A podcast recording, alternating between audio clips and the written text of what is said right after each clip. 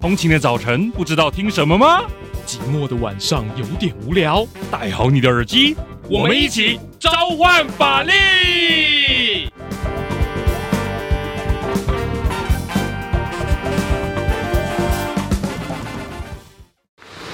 好的嘛，哎，好的嘛。这是马克吐温国际影像团队在二零一九年所拍摄的纪念影像。这是为了纪念当年二二八事件在基隆八堵火车站的血泪史。如同车站外二二八罹难员工纪念碑所记录的，这是时任站长李丹修在内共十七位台铁员工遇难的故事。回到一九四七年三月一号，几名驻守在奥迪的军人因为火车停驶的缘故，与站务人员及乘客发生冲突。事后，基隆要塞司令部要求八堵车站交出相关人等来制裁，但站长李丹修报告无法查出哪些人与军人发生冲突后，隔天便有一批军人率着军用卡车包围八堵站。先枪杀四名台铁人员后，再带着包括李旦修在内共十三名台铁人员回去协调，但是从此一去不复返。受难者遗族王杰坡先生忆起这段往事，他表示，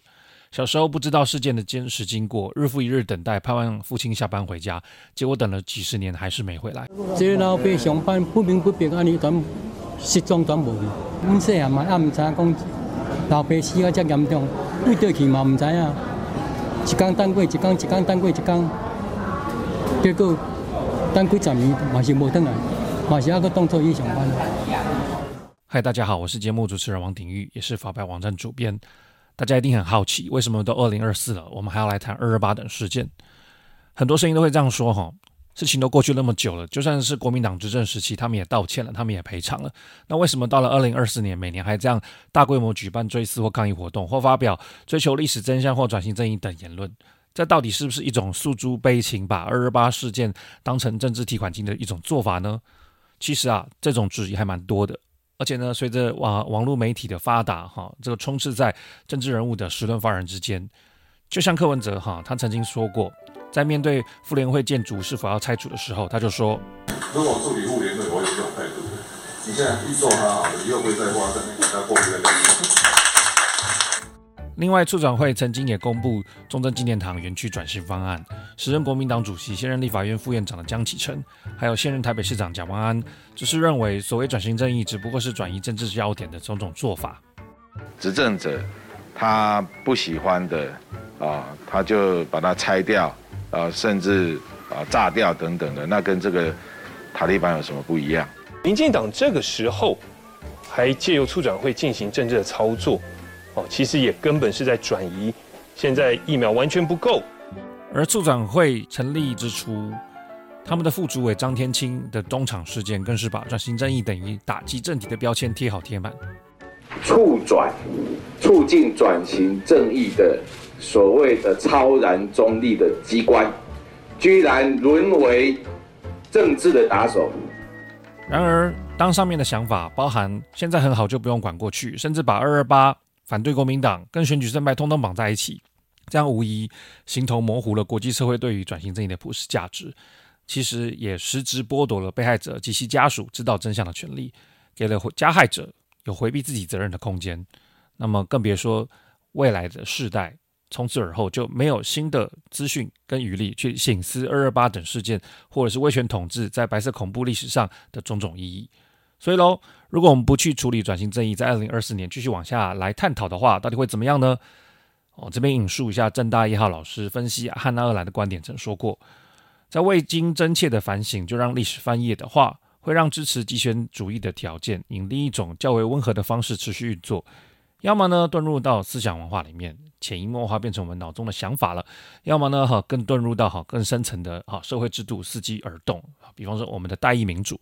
那这样的运作呢，也就容易让未来世代，就是后辈，无法理解到过往种种的哈不公不义，那进而就无法号召大众来向过去来追究责任。毕竟这个责任还是空白的，那也就很容易在未来呢，让类似的灾难和透过我们的民主机制哈再起。二零一九年，郑丽君还在当文化部长的时候。在某一天，他出席关怀人员的春节餐会，当他逐桌向呃演艺人员来寒暄敬酒的同时，瞬间被也是资深艺人的郑慧中狠赏一巴掌。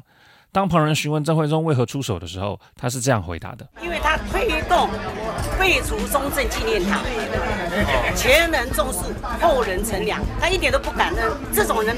我这样子打他，算是刚好而已。所以，透过这样的一个故事，我们可以看到，若不去处理转型正义的问题，人们对于历史记忆的观点就可能会有歧义，有了歧义就容易产生争执、产生冲突，甚至在真相不明的时候，那么在过去有人权争议的相关人等，也可以哈趁势哈来竞逐公权力的大位。比方说，侯友谊在竞选新北市长开始的时候，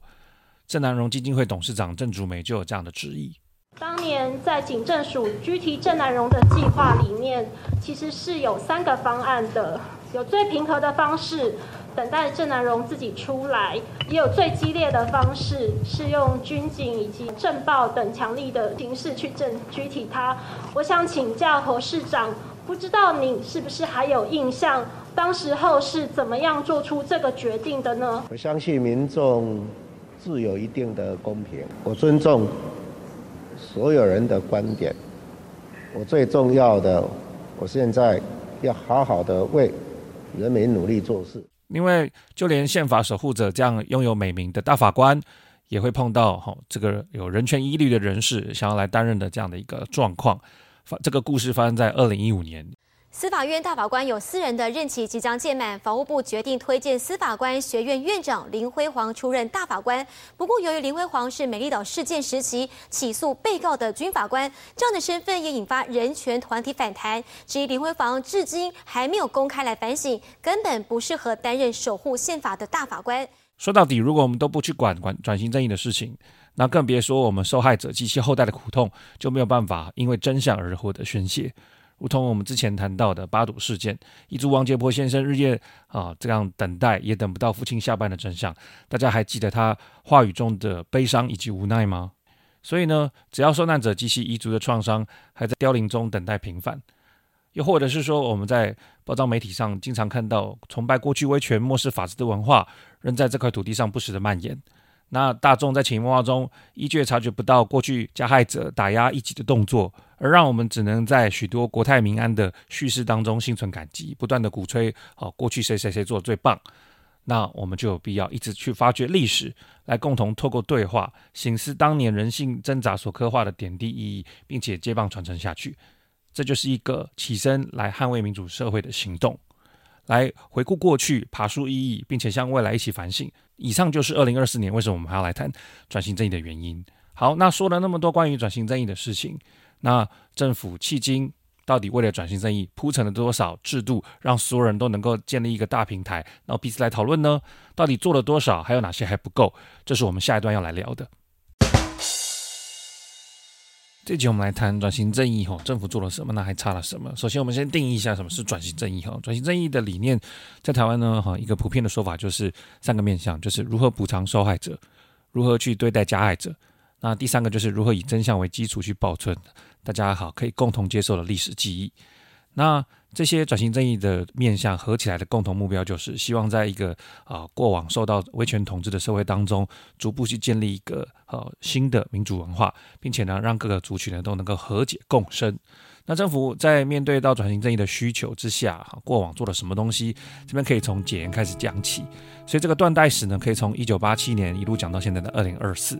首先呢，第一个区块呢，也是从一九八七年到呃西元两千年。那一九八七嘛，当然是解严后。那两千年呢，就是政党轮替。那在这个解严后到政党轮替前之间呢，啊，政府是慢慢的开始打破一个禁忌，就是不能谈二二八的这样的一个好政治的一个算是智库。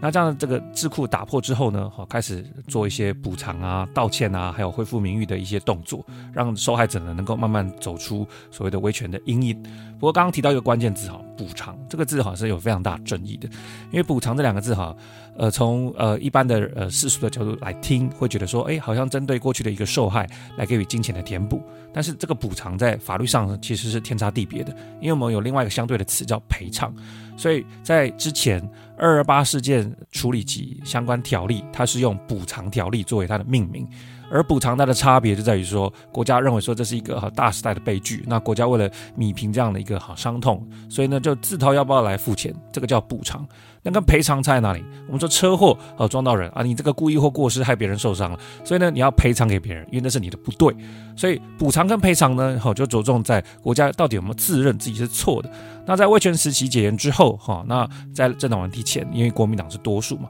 所以在一开始在制定这个条例的时候，确实是用补偿这个字在帮忙做相关的呃命名。但是这个用词哈，在呃许多知道法律用语的内行人里面呢，就觉得怪怪的，所以呢，也后来才慢慢透过不断的争取哈，改成赔偿条例哈，迄今。那接下来进到政党轮替后，到二零一六年在进行二次政党轮替之前。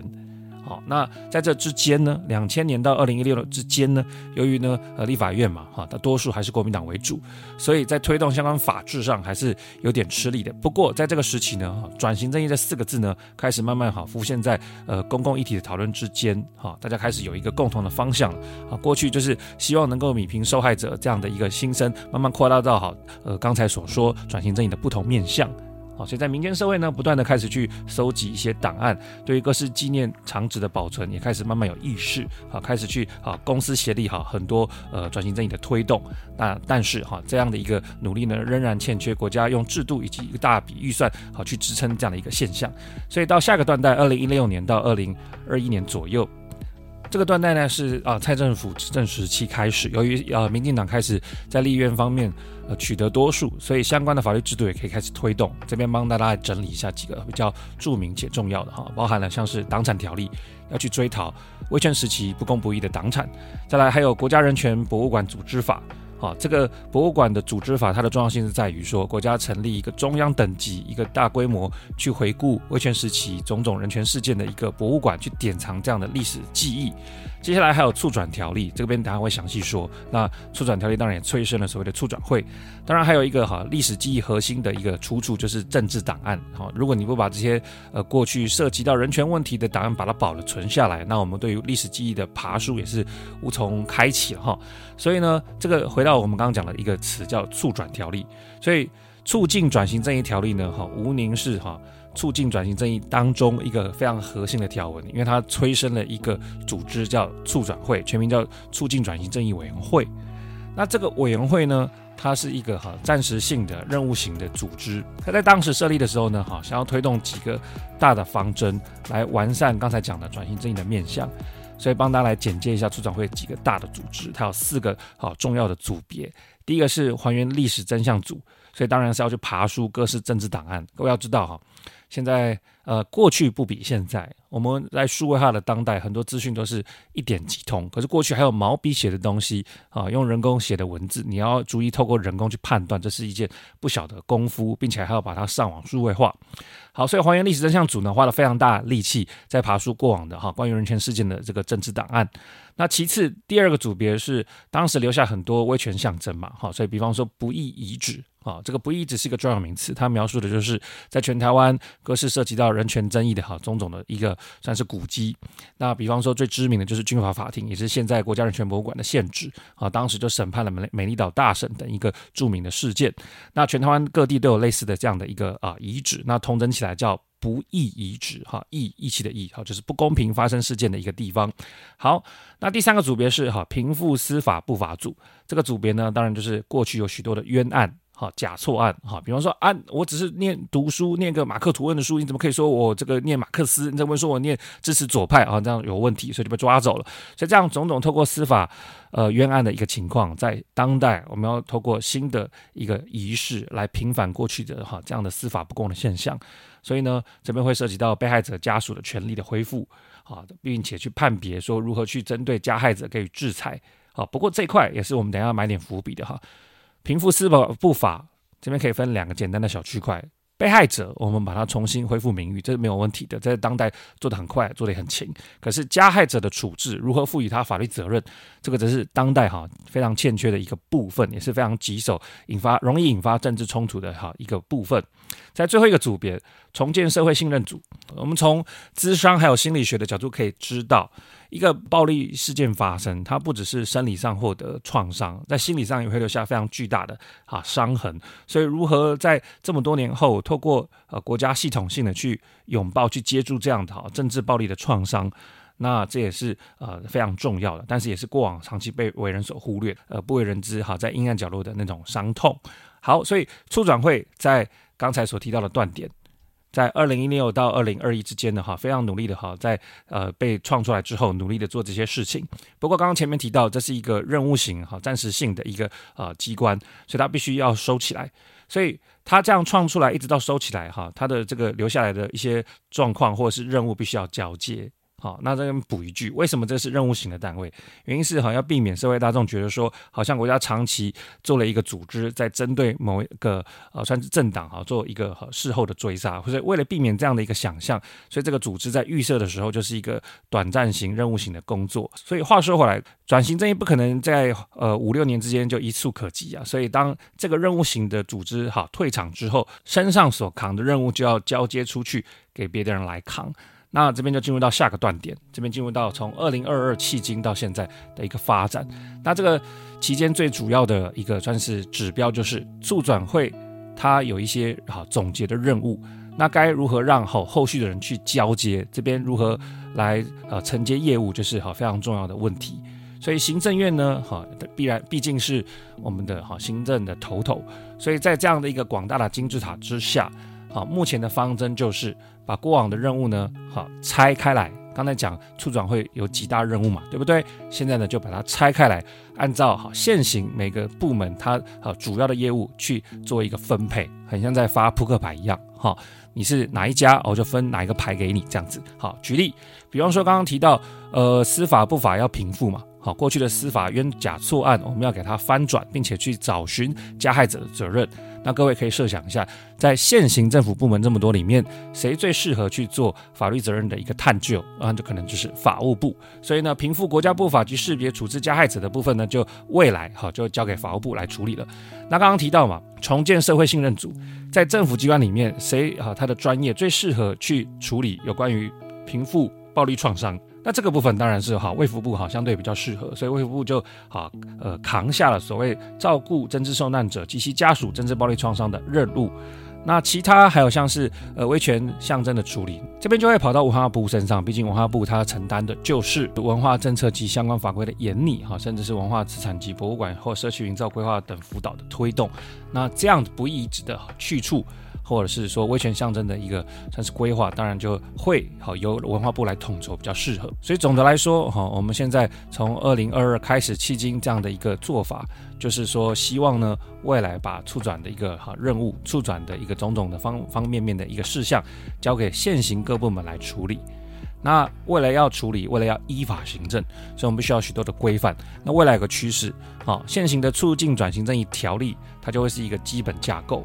哦，就好像我们在学数学会有最大公因数，哈，这是众多转型正义面向当中一个最大公因数。这部法叫做《促进转型正义条例》。但是呢，如果我们真的要来处理，比方说法务部的加害者的责任的归属，那我们就需要加害者。呃，归属处理的一个专门的法规。那文化部为了要把不义之哈给统筹来规划，它也需要不义之的一个专门的法律。那卫福部为了处理政治暴力的创伤，它当然也需要一个专门的法律。所以总的来说，目前哈在规划促转的一个业务方面，它的法律依据将会是一部基本法，带着各项专门法规的一个运作模式。哈，母鸡带小鸭哈这样的一个做法来往前走。可是呢，哈大家可以想见而知啊。转型正义这四个字呢，哈，在哈普罗大众的心中是一个比较艰涩，而且啊过去就过去，现在管它那么多做什么的一个一个念头。所以这个东西讲难听一点就没有票，没有票的前提下呢，哈就很难在各项会期当中得到立法委员的青睐，以至于呢目前在推动相关的专法方面，哈是这个阻力重重，哈，并不是说呃政府机关没有推出草案，而是草案可能陆续都推出来了，哈，你可以去各项哈这个主管机关的网站去查询，把车实际进到立法院之后，哈要活到呃委员们的。青睐，并且一读、二读、三读，哈，顺利挺进，啊，不要受到呃不同政党的一个压力的这样的一个算是质询，那我想是哈非常难得的哈，这是有点困难的啦哈，这个东西争议那么大，怎么可能会没有人来问？怎么可能可以这么一口气好顺利的呢？所以相关的专法哈，现在还躺在我们的政府部门哈许久哈，这个迄今啊动作也不大。而在前面所谈及的呃促转的整个断代还有发展当中呢，啊，大家应该也可以很清楚的听到有哪些事情是没有做好的呢？好，再帮各位复习一下面向，就是啊、被害者的补偿或赔偿，或者是加害者呃的一个责任的归属，或者是历史记忆的整理。那我觉得呢，在台湾目前转型正义在被害者照顾这一块已经是做的相对好的了。毕竟我们从呃解严之后，有许多的精力都放在这个啊环节身上去做发展。然而加害者的追究，好，甚至是我们在所有转型正义的核心，也就是历史记忆的整合这块是比较欠缺的。所以接下来就有必要来谈谈。加害者追究到底该怎么往下走会比较好，以及历史记忆的整合该怎么处理哈会更加圆满。这边来谈谈未尽的细节，所以在转型正义中，目前比较做的还可以再加强的是加害者的追究。在民主转型之后呢，当代政府要如何去处理过去威权政府对人权的侵犯？那具体的说，呃，威权政府里面如果是发号施令的高层，我们对他处置这方面可能比较没有问题。但威权体制的建立或者是实施，并不是独裁者一个人的问题，或者是他一个人的一个霸业，他需要各个阶层的人一起来帮助他。所以，当我们要去追究侵害人权的责任，不管是政治、道德，甚至是法律责任，那我们到底要以谁为加害者，就会变成是第一个问题啊。换句话说，嗯，国家跟社会都是由人民共同组成的哈。任何人只要在威权体制下生活，对于组织的运作跟成效，或多或少都会有责任。而为了让下一代更能够实际体验这样的历史共业，台东有一所叫军医实验高级中学，就有这样的一个拟真体验课。我看完课本之后，我觉得我好像只是在背东西而已，我自己没有感受，我没有办法教学生。但是如果是用拟真体验的时候，每一个人都必须要去扮演一个角色，所以他会进去某一个故事的脉络当中，学生可以比较能够感同身受。那在前述课程中的宪兵。也是实际好去执行这样人权加害的第一线，他们啊也是汉娜尔兰口中的平庸之恶。所谓平庸之恶，因为那些完成白色恐怖的，并不是那高高在上的领导者而已，而是广大的啊依附在呃执政系统下的公务员。他们资质可能不算优秀啊，而且多半很在意升迁，因此呢啊凡事听命于上级。不过，他们在下手时依旧会感到心寒。当时的气氛是不容许任何的质疑跟任何发问的状况产生。然后，因为这件事情也让我就是在接下来的一整个体验里面是处于一个非常恐惧，但是不得不服从的状况。那除了像同学所说，人在屋檐下不得不低头之外，为何这类宪兵的角色充斥在集权政府当中？这也是汉娜·厄兰在另外一本书《啊极权主义的起源》当中提到的。他提到一种现代人的失根现象，换言之，啊，忙碌的现代生活让人家只能出卖劳力才能够维生，所以在好忙于维生之际，他与哈人与人之间就便失去了连接。那失去连接之后，也就慢慢丧失了对于生命意义的追求及思考能力。所以这样哈一个犹如丧尸的一个生命当中，他为了哈继续活下去，找到依附的方向，他最后只能选择对强权唯命是从。那从此而后，也并不再啊关心外在的事物。而集权国家看见社会当中每一个人如果是这样来过活的话，那他也很大方的好去掌握这样的现象，哈，把它接手。于是呢，好也就顺势的哈把每一个人当做木偶来操作了。就是我们会叫他起立蹲下，然后或者向右转向左转，就是让你身上人民的习气退掉，你就变成一个不太会去思考、无意识的去 follow 这个呃这个领导者的声音。所以，透过前面的课程的一个体验，或者是汉纳尔兰的说明，我们都可以看清，在白色恐怖下的恶，其实不一定只来自上位者那样偏离常轨的异常心态。我就是要啊，这个奴役人民，哈，不一定是出于这样一个故意很直接的心态。有时候更可能体现于那些所谓奉公守法的好人，尤其是那些自认不带邪念。但是呢，好在行动之间，好无处不往地狱的哈，这样的一些行动，那比起那些啊偏离常轨的异常心态，其实对比来讲，它其实是一种对恶无感、麻木不仁的虚无心态。好，简单来说，汉纳尔兰在二次大战的回顾，或者是好呃文献的描述，其实好都很清楚的提到一个点：恶的作用，它其实不一定要靠外在的驱力，其实只要自己无知，便可推动这样恶的作用的一个形成。好，那我们谈完加害者在呃白色恐怖时期他的一个种种面貌之后，那我们到底要如何具体去追究加害者呢？目前在全世界呢，哈会有三种主要的做法。第一种当然就是啊召开刑事法庭，用刑事追诉作为主要的手段。这边讲直白一点，就好像普通的杀人罪、强盗罪一样，哈把罪犯带过来审判，哈判你应该有的刑。所以呢，这个是要针对过去的人权侵害嘛，透过刑事追诉啊，带来一个呃审判的动作。不过这样的一个哈程序，往往也带来那些旧政权支持者的一个愤怒了哈，这是它的副作用，使得哈这样的一个呃法庭的开审哈，往往演变成是一种嗯事后来呃这个清算旧势力的一种仪式哈，会有这样的一个批评。那除此之外呢，刑事裁判呢，尤其是针对这种威权时期加害者的一个哈找寻，并且啊归咎，其实它有几个难处啊。第一个就是它很难找到所谓完美的加害者。我们刚才前面有略略提过，加害者的面向其实是很多元、很复杂的，它不是只有一个高高在上下令的这样的高层。为什么这么讲呢？原因是因为，比方说监狱里面如果要设毒气室来加害哈特定种族，那那些共谋跟高层哈想要弄毒气室的人，当然是非常可恶。那看到了哈，高层在旁边受卫的那些卫兵，那那看当然可能是袖手旁观，没有来做进一步阻止。那单纯执行，比方说呃监狱嘛，或毒气室嘛，他这些硬体来修缮的水电工，他如果知道他自己是来帮毒气室来修缮的，他来单纯执行，没有啊来呃碰到加害的人，到底算不算这个加害者的一环？这其实都是相当难判别的一个环节。所以，我们刚刚前面提到，他其实很难找到完美的加害者。再者，哈，我们也很难去具体的区分在陈平时期跟威权时期的那那个断点。威权时期往往是哈缓步的解体的，它不是哈这个很像我们吃剉冰哈，剉冰如果我们舍不得吃，吃慢慢的话哈，那个剉冰其实是慢慢化成水的。所以威权时期的瓦解就跟化成水没什么两样，它不会是直接从哈一大块冰变成一整滩水，它一定会有慢慢消解的过程。而在这消解的过程中，我们要怎么知道还有没有加害者残存呢？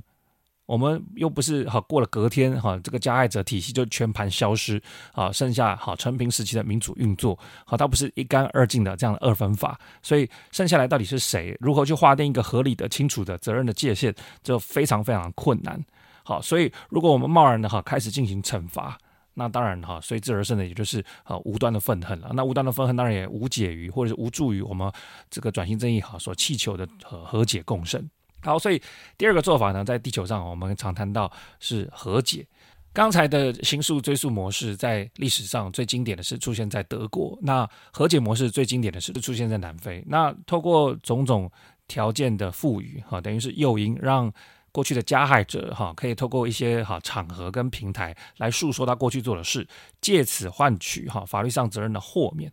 所以呢，我们可以透过这样的角度来观察，为什么他要来透过这样的平台来促成和解？吴宁是希望加害者跟被害者之间呢，哈，能够哈向未来哈可以重新打造新的关系，而不只是把加害者哈送到牢里面去，把他关起来与世隔绝。他希望当下的社会哈能够重新哈互相拥抱在不同族群之间。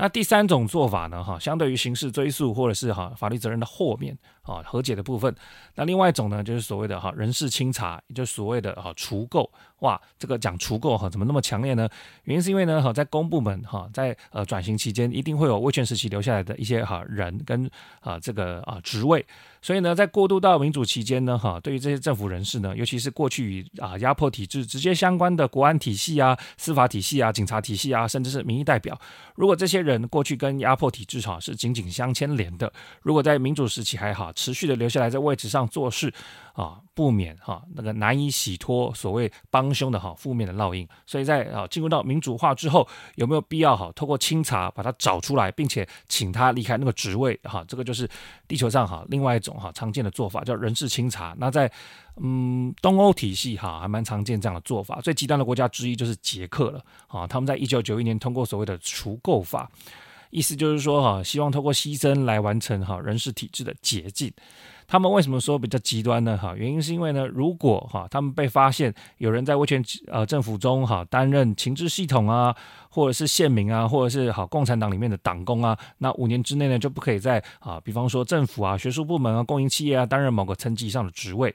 那这个除垢法啊，他做的那么极端嘛，所以在当时国内哈也引发啊很大的批评啊，就被说是猎巫行动，本质上就是以道德十字军的角度来包装所谓政治权力斗争的。所以呢，这个做法有很多哈，举凡像是刑事追诉哈，来喝大和解咖啡，亦或者就是所谓的哈除垢人事清查，这些在地球上啊，在历史上，在世界上都有人这么来做。好，那至于说这些做法适不适合台湾呢？那我想哈，我们要先撇开一个这个常见的误解，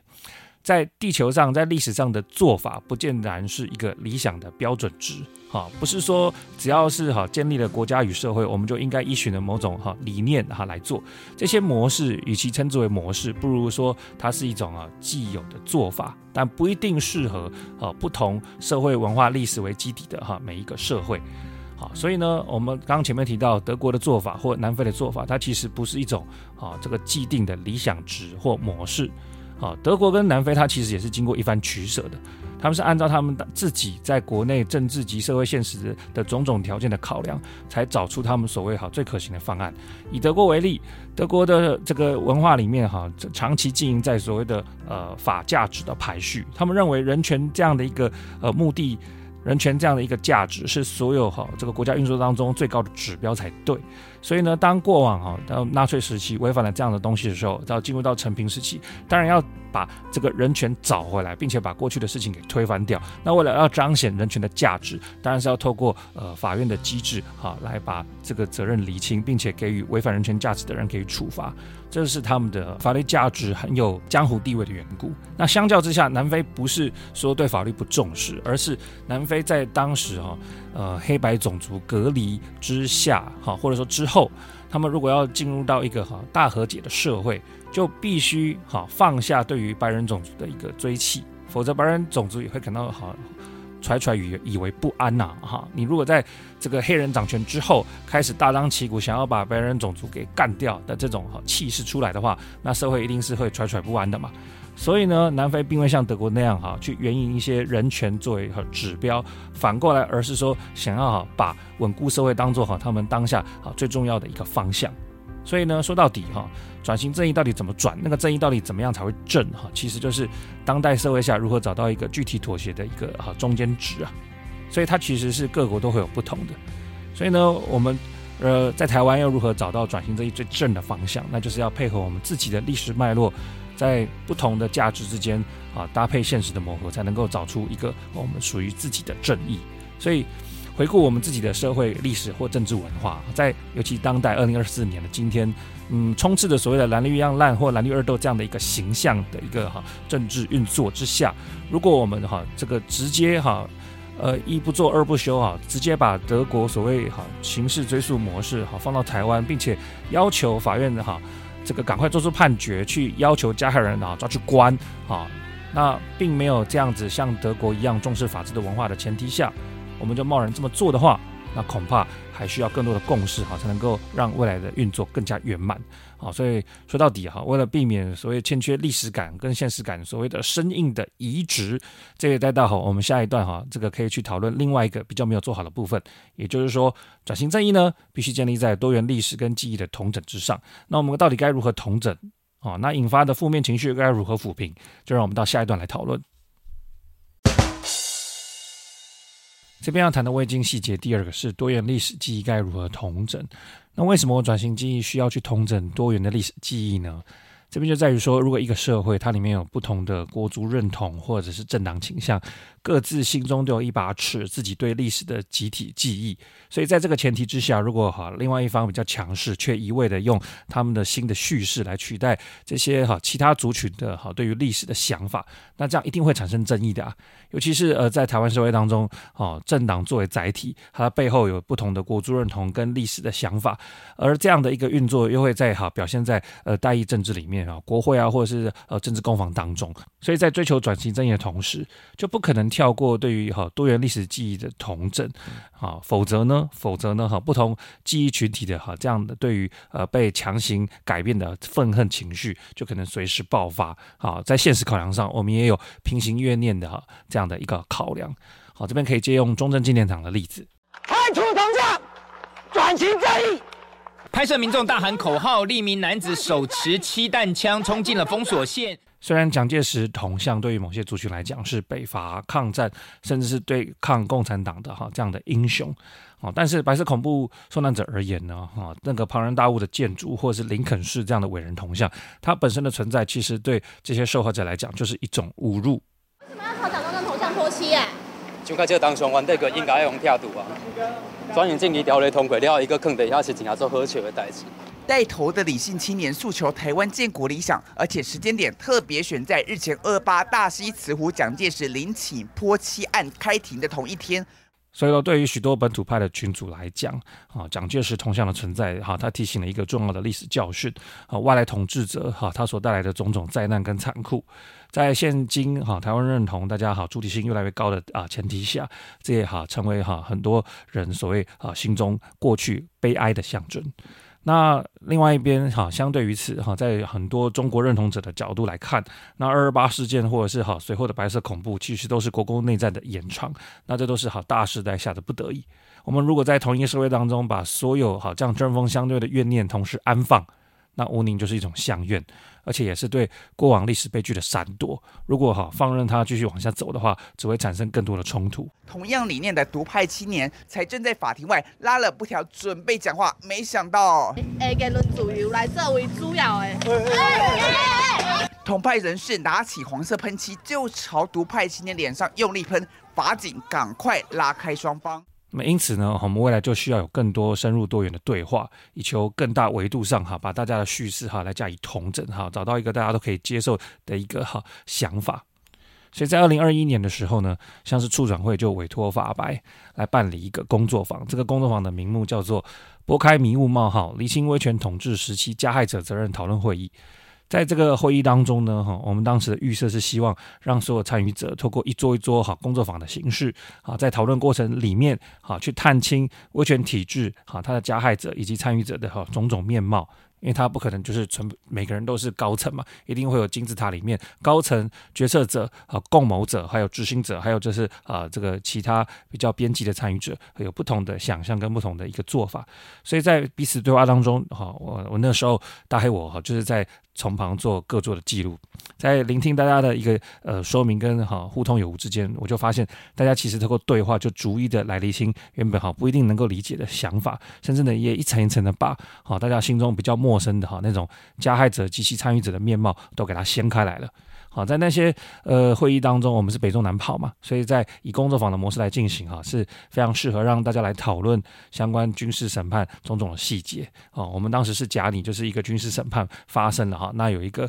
被告啊，还有非法行球的警察，还有就是根本就没有提供实质有效辩护的公设辩护人，还有呢种种哈要求赶快加以审判啊，这个呃克刑的呃军事法官，所以在这么多的一个呃参与者之下，其实好讨论者都可以逐一的去想象啊，当时他们很陌生的这样加害者的一个种种体系，你到底要施以哈后续的刑事追诉吗？还是要剥夺他的钱？还是好把他赶出去做人事清查就可以？那种种处置也需要好集合大家的。呃，智慧会来做出一个比较妥善的想法，所以在交换彼此的这样的想法的过程中，啊，在逐桌记录的这个当下，我可以发现大家其实哈就慢慢形塑一个更有包容力的故事，那自然也就能够用一种新的观点去观察哈，当时在白色恐怖下。